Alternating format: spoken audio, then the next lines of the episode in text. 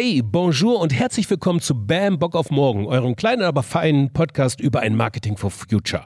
Heute fassen wir uns mal an die eigene Nase. Genau, Werbefilme. Wie viel davon in Deutschland jedes Jahr tatsächlich produziert werden, das weiß keiner so genau, aber es gibt eine Zahl. Es werden ausgestrahlt im deutschen TV jährlich über 6 Millionen TV-Spots. Da sind Wiederholungen noch dabei, wohlgemerkt, aber es ist eine nicht unbeträchtliche Menge, wird davon auch produziert werden. Pro Drehtag werden im Schnitt ca. 2,8 Tonnen Treibhausgasemissionen emittiert. Zu Gast heute ist David Kettner, Werbefilmproduzent bei Pixstars TV und Mitglied des Verbandes der deutschen Werbefilmproduzenten.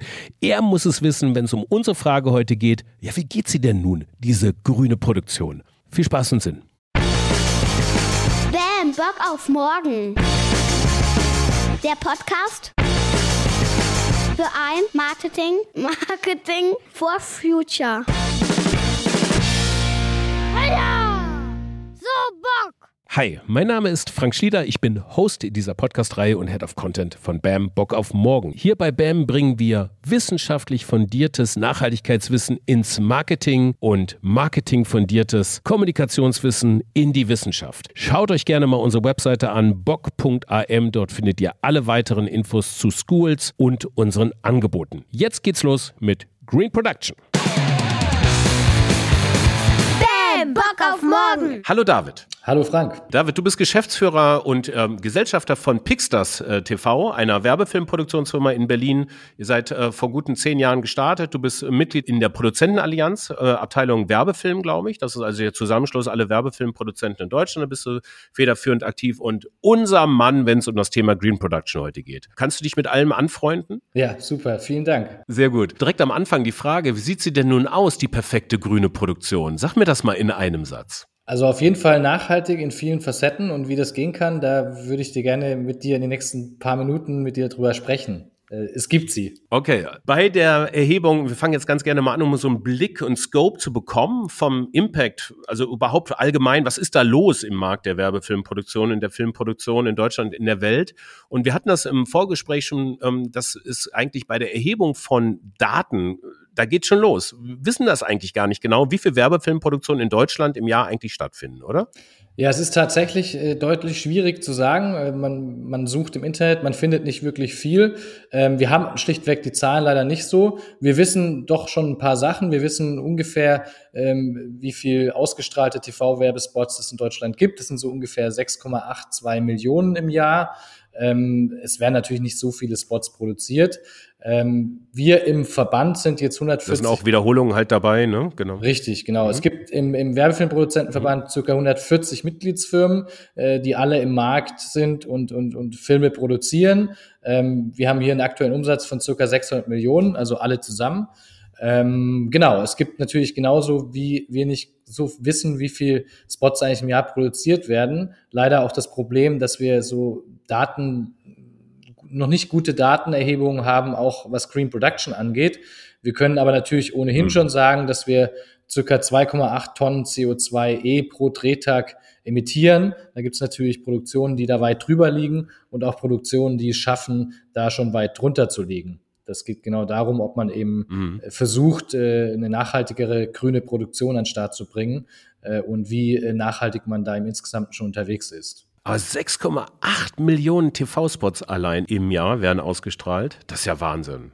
Das ist schon einiges. Deswegen, man sieht schon, dass wir wahrscheinlich dann, äh, wenn man diese große Zahl nimmt und wenn man sozusagen das nochmal auf die Welt, auf die weltweite Fernsehen-Werbeeinnahmen schaut, also wie viel wird weltweit Ja. Mit Fernsehwerbeeinnahmen erzielt? 156 Milliarden. Das sind natürlich die ganzen Verwerter auch, aber diese Werbung muss produziert werden. Das heißt, diese große Summe, auch in Deutschland 6,82 Millionen ausgestrahlte Werbespots, wir können uns dann auch runterrechnen oder circa uns ausmalen, für wie viel Millionen, äh, für wie viel, nicht Millionen, aber für wie viel Tonnen CO2e wir verantwortlich sind, die einfach bei, bei Produktionen anfallen.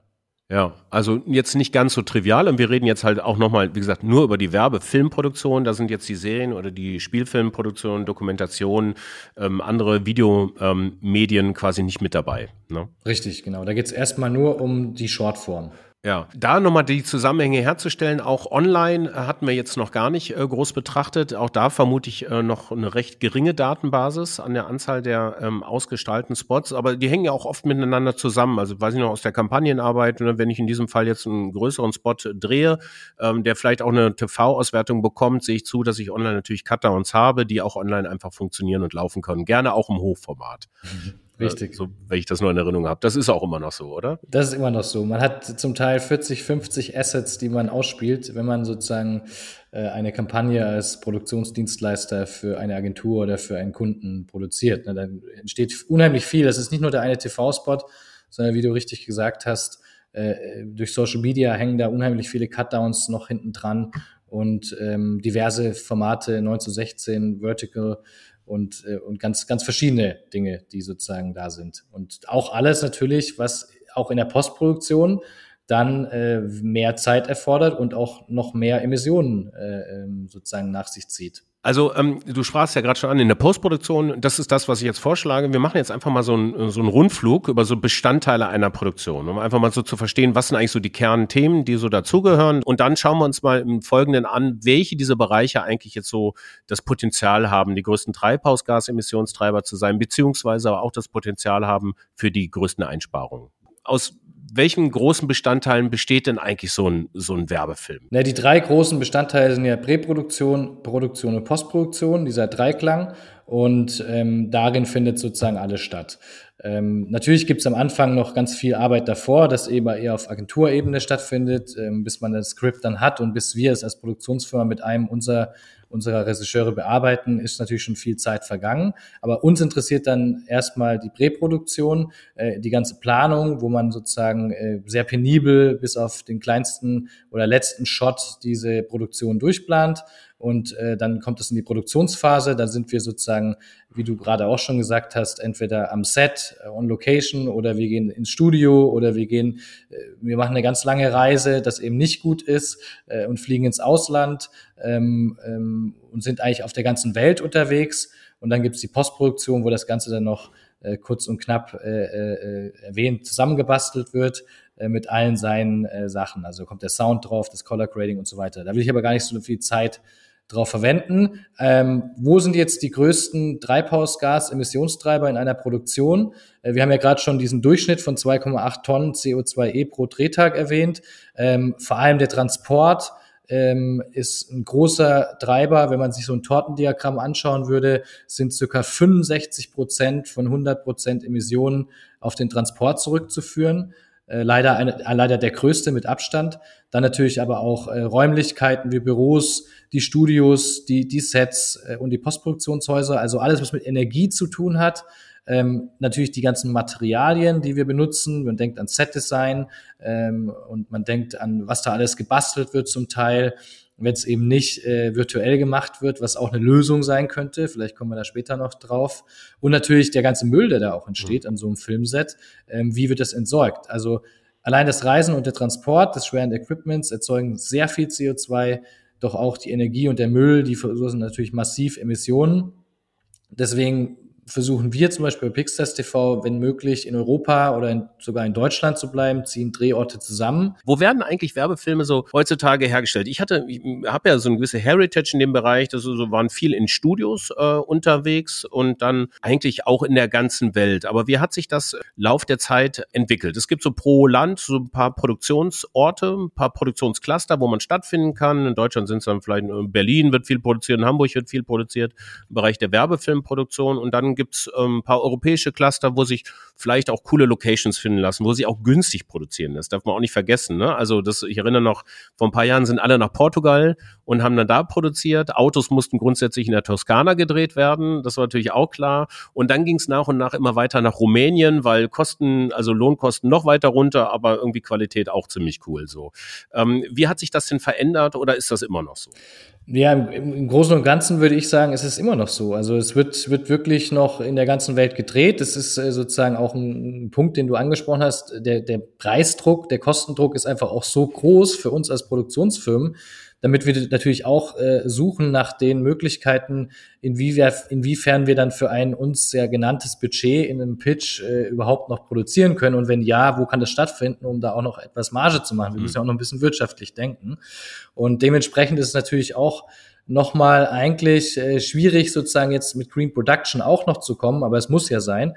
Ähm, aber um die, auf die Frage zurückzukommen, also ja, sicher, es wird, äh, ähm, es werden Winterkampagnen im Sommer produziert und andersherum und es wird viel gereist, es wird äh, viel auch nach Osteuropa gegangen, weil dort halt äh, Crew und äh, Cast auch noch günstiger zu haben ist, vor allem die Crew natürlich. Und äh, dort arbeitet man natürlich mit Serviceproduktionen, also man versucht dort möglichst mit äh, nur dem DP und dem Regisseur hinzufliegen oder noch ein, zwei anderen wichtigen Head of Departments äh, aus den einzelnen Gewerken, wie zum Beispiel vielleicht der Oberbeleuchter, was das Licht angeht. Aber im Endeffekt reist man nach wie vor viel und auch Agenturen reisen gerne mit und der Kunde sowieso. Es ist ja auch so ein bisschen das Klischee der Klassenfahrt. Man geht auf ein großes Projekt zusammen, beispielsweise dreht man dann in Kapstadt, äh, wo das Licht natürlich unheimlich schön ist und das äh, will ich auch gar nicht äh, bestreiten.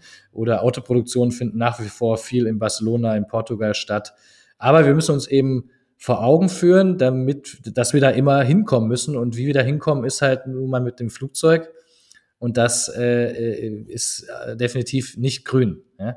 Und deswegen ähm, müssen wir jetzt halt in Zukunft schauen und auch in der Gegenwart, wie können wir das jetzt anders machen? Und da ist ein großer Hebel, wir müssen aufhören, so viel zu reisen. Wir müssen lokaler produzieren. Transporte ist ein großer äh, Treiber. Dann könnte ich mir vorstellen, was ist mit m, hm, überhaupt Energie? Also wenn ich jetzt im Studio bin und da massiv Licht aufbaue und so, das ist ja auch jetzt keine Taschenlampe, so die wir da haben. Irgendwie könnte ich mir vorstellen, das ist ein großer Bestandteil auch ähm, ähm, der Energieverbrauch durch Beleuchtung zum Beispiel. Richtig. Ähm, ist das so? Ja, auf jeden Fall. Also wir müssen uns in jedem Department überlegen, wo kommt denn die Energie her, die wir eigentlich in der Filmproduktion verbrauchen.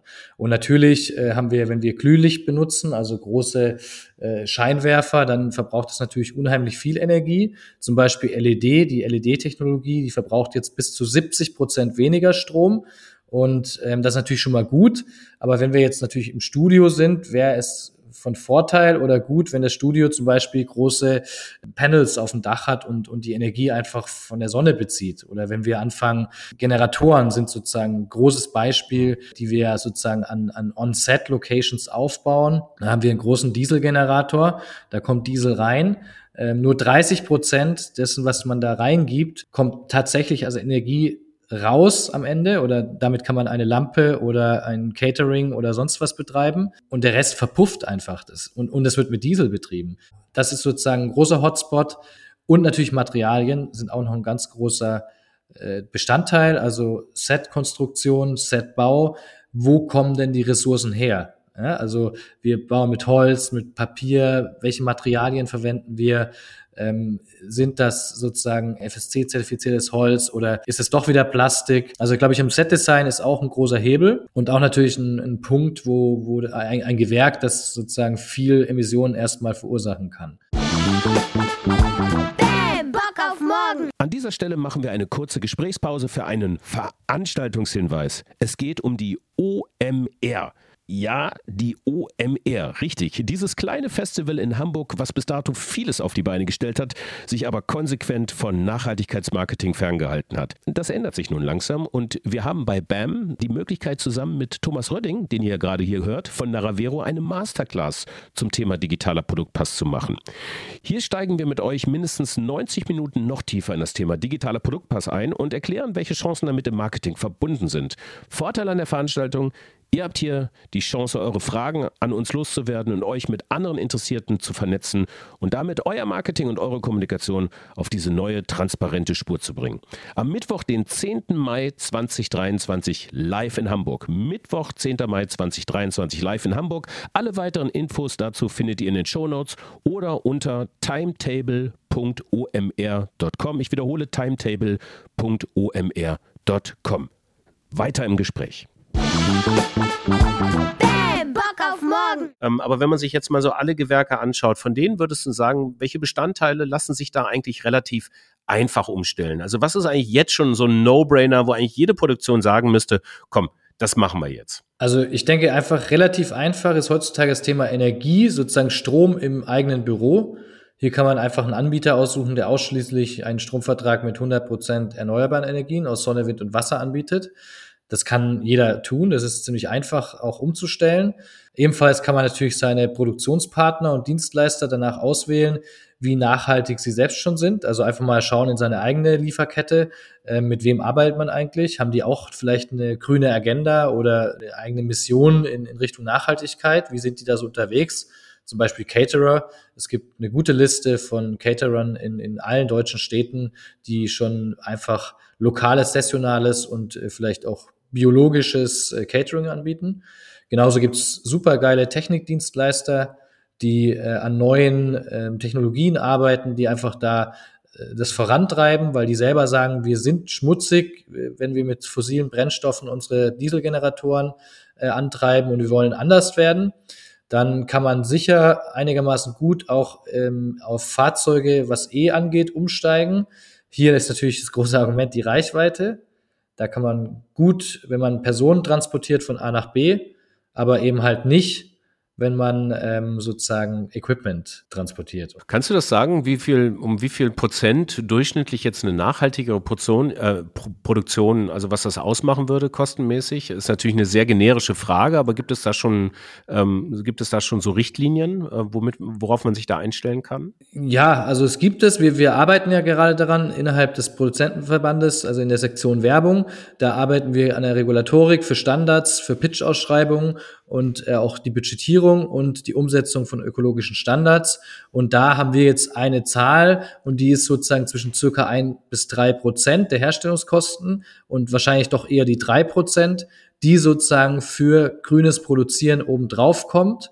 Das heißt, das müssen sozusagen Kundin ähm, einplanen, damit es sozusagen drei Prozent der Herstellungskosten obendrauf kommt. Für beispielsweise den Einsatz eines Green Consultants der die Produktion, der in die Gewerke geht, der die Kommunikation macht in der Präproduktion, der den Dreh während der Produktion mit begleitet, der immer wieder ermutigt, innerhalb der Teammitglieder da auch äh, das umzusetzen, was man sich vorgenommen hat und der am Ende eben auch eine Soll- und Ist-Kalkulation erstellt, der also ganz konkret mit einem CO2-Rechner, mit einem Tracking-Tool dann auch aufzeigt in einem Abschlussbericht, wo haben wir denn jetzt konkret welche Emissionen auch eingespart.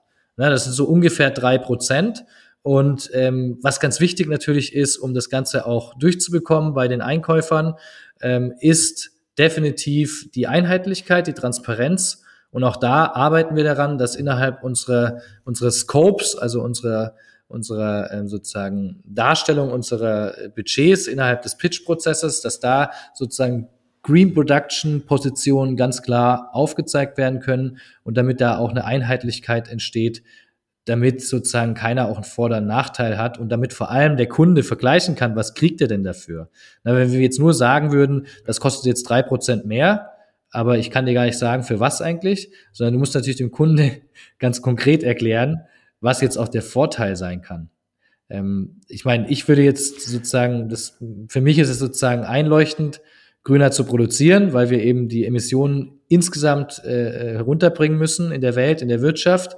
Und äh, dementsprechend äh, brauche ich gar nicht so viel aufzeigen, warum. Aber wenn man es tut, äh, kommt man, glaube ich, einfacher dahin, auch sein Ziel zu erreichen. Gibt es denn da schon wirklich so ausdefinierte Tracking-Tools am Markt? Also ich stelle mir das so auf Kundensicht vor, eine ganz gute Steuerungsvorlage, dass man irgendwie ein Konzept hat, daneben sieht man die Produktionskosten und, da sieht man, daneben sieht man vielleicht auch den Impact so und als genau. weitere Steuerungsgröße, als weitere KPI ja auch. Also es gibt auf jeden Fall ganz gute Tracking-Tools zur Berechnung des Carbon Footprints, also ganz konkret CO2-Rechner.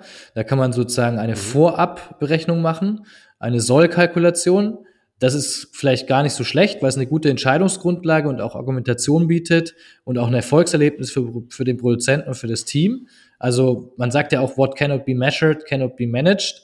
Das heißt, wir müssen im Vorhinein ja schon sagen, okay, was werden wir ungefähr verursachen? Äh, auf jeden Fall soll am Ende dann eine Ist-Kalkulation gemacht werden. Und da gibt es Möglichkeiten, da nutzen wir zum Beispiel einen CO2-Rechner, der von äh, Green Shooting, von der ähm, MFG Baden-Württemberg, also der Filmförderungsanstalt, mitentwickelt wurde. Es gibt aber auch den Ed Green Rechner aus UK. Das sind super Tools. Da sind wir gerade am Vergleichen und, äh, und schauen dann, welchen dieser Rechner wir tatsächlich empfehlen für die, für die Mitglieder des Verbandes auch, damit man auch da irgendwie einen Rechner und nicht jeder seinen eigenen nutzt. Ähm, es gibt auf jeden Fall gute Anbieter und ähm, vielleicht noch zu der ob es ein KPI, ob Nachhaltigkeit zu Änderungen im Kundenverhalten ähm, führt. Ich finde ja, wir sehen zum Glück, dass immer mehr Kunden sich da bewusst für Produkte entscheiden, die nachhaltig gelabelt sind. Aber ich glaube halt auch, was die große Gefahr ist, äh, ist das Greenwashing. Das Problem nicht, dass Werbetreibende, wie gehen die damit um? Ne? Man sieht ja jetzt gerade, ich weiß nicht, ob du das äh, gelesen hast, den Fall über Lufthansa in, in England. Da hat die Selbstregulierungsbehörde der britischen Werbebranche jetzt ein Plakat gerügt, äh, wo die Lufthansa ähm, eine irreführende Botschaft eben aufzeigt, nämlich ein Flugzeug in Frontalansicht, dessen unterer Teil durch eine Ansicht der Erde aus dem Weltall ersetzt ist. Und ähm, ganz klar ist das nicht die Realität, weil der Slogan dahinter ist noch Connecting the World, Protecting its Future. Ähm, da mussten sie jetzt die Werbung runternehmen und auch Strafe zahlen also der Konzern Lufthansa und in, in UK und auch in Frankreich gibt es eben schon auch Gesetze, also Regulierungsbehörden, die auch aufzeigen, wenn Werbung eben halt bewusst mit, mit, mit ähm, Greenwashing kokettiert, dann muss das, dann muss dem eben auch auf gesetzlicher Ebene Einhalt geboten werden. Und ähm, ich glaube, wir sind definitiv auf dem Peak äh, of Greenwashing. Deswegen müssen hier auch Gesetze her und gibt's hier, die die Kunden mit falschen Werbebotschaften bezüglich unseres Nachhaltigkeit-Trends, den es ja gibt, hinters Licht geführt werden. Ähm, du hattest gerade schon gesagt, das wird immer mehr nachgefragt, also immer mehr Interesse auch da, den KPI Nachhaltigkeit mit reinzunehmen. Wie nimmst du das wahr? Gibt es da wirklich schon harte Entscheidungsvorlagen, dass man sagt, wir wählen ausschließlich die Produktion, die jetzt den geringsten Carbon Footprint hat? Ja, also es gibt, es gibt zum Glück einige Verhaltensänderungen, aber wir sind am Anfang und äh, es gibt in meinen Augen noch nicht ähm, sozusagen die Entscheidung für die nachhaltigste Produktionsfirma. Das kommt aber, es gibt Agenturen, äh, die genau dahin wollen und das finde ich gut, dass man das sozusagen mit einfließen lässt in die Entscheidung, welche welche Produktionsfirma wird's denn jetzt? Weil wenn alle äh, den guten Regisseur und alle äh, gut sind, dann kann eben das in meinen Augen wirklich, sollte sogar auch mit als Entscheidungshebel einfließen in eine Pitch-Entscheidung. Ich meine, die Gesetzeslage ist, ist sehr eindeutig. Also wir, wir wissen ja alle, das Pariser Klimaabkommen, wir wollen bis 2050 äh, auf europäischer Ebene CO2-neutral sein. Wir haben das Klimaschutzgesetz in Deutschland, da haben wir uns bis 2045 das gleiche, sogar schon fünf Jahre früher vorgenommen. Dann gibt es die Nachhaltigkeitsberichterstattung für Unternehmen, die auch immer sozusagen wächst. Also immer kleinere Unternehmen, nicht nur die großen, müssen dann irgendwann auch äh, Berichterstattung machen. Das heißt, wir kommen auch gar nicht darüber hinaus und herum, irgendwann auch in der Werbefilmbranche oder in der Werbebranche insgesamt ein Ad Zero ne, zu erreichen. Und deswegen, wenn du jetzt fragst, ähm, welche Verhaltensänderungen nämlich wahr, bei Kunden also unsere Kundin, also ein Autohersteller XY zum Beispiel, die sind schon bereit dafür, wollen aber die Mehrkosten dem hingehend leider noch nicht oder nur zögerlich zahlen. Vielleicht fehlt es da auch noch an der nötigen Transparenz. Es bedeutet im Moment eben einfach noch Mehrkosten. Und wenn wir die drei Prozent jetzt nehmen, dann müssen wir natürlich auch beantworten, äh, wie und warum. Die Agenturen, da denke ich, sollten wir uns früher an gemeinsamen Tisch setzen. Das haben wir auch schon gemacht. Da hatten wir letztes Jahr schon einen tollen Workshop in Hamburg dazu, wo wir wirklich mal mit Methodik rangegangen sind, um uns die Gehirne der anderen zu versetzen und, und, und, und wirklich mal darüber nachzudenken, was braucht denn ein ECD, eine Agentur jetzt, ähm, um, um überhaupt das Thema Green Production in sein Gedankenkonstrukt mit einfließen zu lassen. Das war eine sehr schöne und spielerische äh, sozusagen Vorgehensweise, wo auch viele Agenturvertreterinnen dabei waren. Und das machen wir führen wir ja fort. Es gibt ja von der GWA unlängst auch einen Green Guide. Das heißt, der, der Schulterschluss mit dem, mit dem, mit dem GWA wurde hier auch gefunden. Die ähm, Agenturen sind, sind hier auch bereit. Aber ich glaube, der Punkt bei den Agenturen ist, die müssten sich sozusagen noch mehr hinter uns stellen, wenn es darum geht, ähm, diese Green Production Mehrkosten bei dem Kunden äh, zu kommunizieren. Ja? Es geht hier eben auch konkret um Bidding Specs, die werden wir, die, die konkretisieren wir ja gerade, aber Du hattest ja gefragt nach, nach der sozusagen Kette und ich glaube, da, da findet jetzt sozusagen eine Verzahnung statt.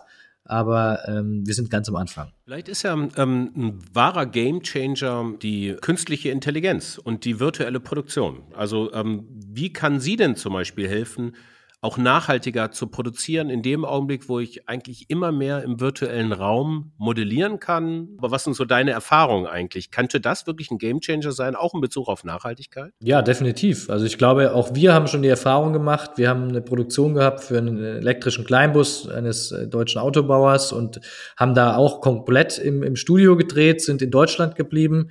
Äh, wir sind zwar von Berlin nach München gefahren, aber auch alle mit dem Zug und mit äh, sozusagen Ökostrom. Aber wir haben eben im Studio gedreht. Wir haben im Vorfeld alle äh, Hintergründe virtuell in der Unreal Engine produzieren lassen mit, mit guten Partnern und wir haben hier ähm, auch Hintergründe fotorealistisch dargestellt und ähm, dann auf LED-Wänden diese virtuell produzierten Hintergründe eingespielt. Während die Kamera sozusagen dann gewisse Punkte trackt, steht das Auto einfach in der Mitte des Studios und bewegt sich gar nicht. Aber dem Zuschauer wird natürlich suggeriert, weil dieser Loop im Hintergrund läuft, dass man doch die Küstenstraße oder was auch immer sozusagen virtuell erzeugt wurde, entlang fährt. Und wenn das natürlich noch in einem Studio passiert, das von der Photovoltaikanlage auf dem Dach ähm, äh, gespeist wird, dann ist es natürlich super. Und es geht ja noch viel weiter, wenn man jetzt äh, Kolleginnen aus Austin zurückkommen sehen hat, äh, South by Southwest, also ähm, Creativity und AI und diese ganze SFX und Virtual Production, da stehen wir auch noch am Anfang, aber Corona war natürlich da auch ein Katalysator für die Entwicklung dieser ganzen Dinge, weil wir ja auch einfach per se nicht reisen durften. Ja? Äh, dementsprechend kommt da, glaube ich, einiges auf uns zu und einiges auch im Bereich, wo wir ähm, Emissionen sparen können und nicht mehr so viel reisen werden. Aber auch für die Postproduktion kann man in der Prä natürlich überlegen, wie ist denn das Drehverhältnis? Ne? Also wie drehen wir 4K? Brauchen wir überhaupt 6K? Brauchen wir 8K? Oder ist es jetzt nur ein Social Media Spot, der sozusagen am Ende in HD ausgestrahlt wird? Dann brauchen wir da auch nicht in 6K drehen. Also da sind alles auch so Hebel in der Postproduktion, äh, wo man auch schon äh, anfangen kann, Emissionen zu sparen. Deswegen, das habe ich auch äh, schon mal gesagt gehabt. Ich glaube, es ist einfach sehr, sehr wichtig, dass man sich ganz am Anfang zusammensetzt, am besten in der größeren Runde mhm. äh, oder der Green Consultant eben mit den einzelnen Head of Departments der einzelnen Gewerke und wirklich gemeinsam versucht rauszufinden, was kann man denn machen, um, um die Emissionen nach unten zu bekommen. Immer zum Abschluss nochmal zurück auf die Anfangsfrage. Ja, wie sieht sie denn nun aus, diese grüne Produktion, diese perfekte grüne Produktion? Also zum einen ist sie so gestaltet, das war idealerweise in der, in der Pre-Production, also äh, schon in der Kreativitätsentwicklung, welche Spots wollen wir drehen, einfach sowohl auf Unternehmens- wie auch auf Agenturseite, Postproduktionsseite ein gutes Alignment on Nachhaltigkeit macht. Ich glaube, das ist erstmal das Wichtigste, ne? dass man sich einfach erstmal darauf committet, eine nachhaltige Produktion auch ähm, auf die Beine zu stellen. So, dann ist ein wesentlicher Teil die Transporte äh, heute noch zu reduzieren, also äh, möglichst wenig reisen, also jetzt nicht alle laut grüllend in den Flieger rein äh, nach Neuseeland und im Winter die Sommerkampagne zu produzieren oder nach Südafrika. Ähm, das wäre eine Möglichkeit. Und dann gilt es, wie bei Obst und Gemüse, saisonal und regional zu denken, was auch sicherlich nochmal einen gewissen Druck aufs Timing und auch die Marketingplanung im Laufe eines Jahres vielleicht nochmal so ein bisschen äh, verrutschen lässt, ähm, wenn ich da den Nachhaltigkeit oben drüber schreiben würde. Habe ich damit alle Punkte soweit, äh, alle wesentlichen Punkte hier zusammengefasst, David, oder hast du noch was zu ergänzen? Frank, vielen Dank für die tolle Zusammenfassung. Dem stimme ich vollkommen zu. Und wie gesagt, es geht nur zusammen. Äh, Kommunikation ist, ist das Wichtigste, aber wir müssen eben auch äh, Use Cases schaffen. Das ist vielleicht noch als einziger Punkt noch hinzuzufügen. Je mehr wir aufzeigen können, wie es geht, desto mehr können die Leute auch sagen, hey, das ist toll, was ihr da macht und so wollen wir es auch machen. Weil es ist ja Veränderung und da müssen wir ja hin. Das war David Kettner, Geschäftsführer und Gesellschaft von Pixstars äh, TV, Mitglied im Deutschen Werbefilmverband. Äh, ich bedanke mich erstmal dir toi toi toi äh, für das weitere Produktionstun und wir hören uns bestimmt, werden das beobachten. Auf bald. Dankeschön, Frank. Bis bald. Ciao.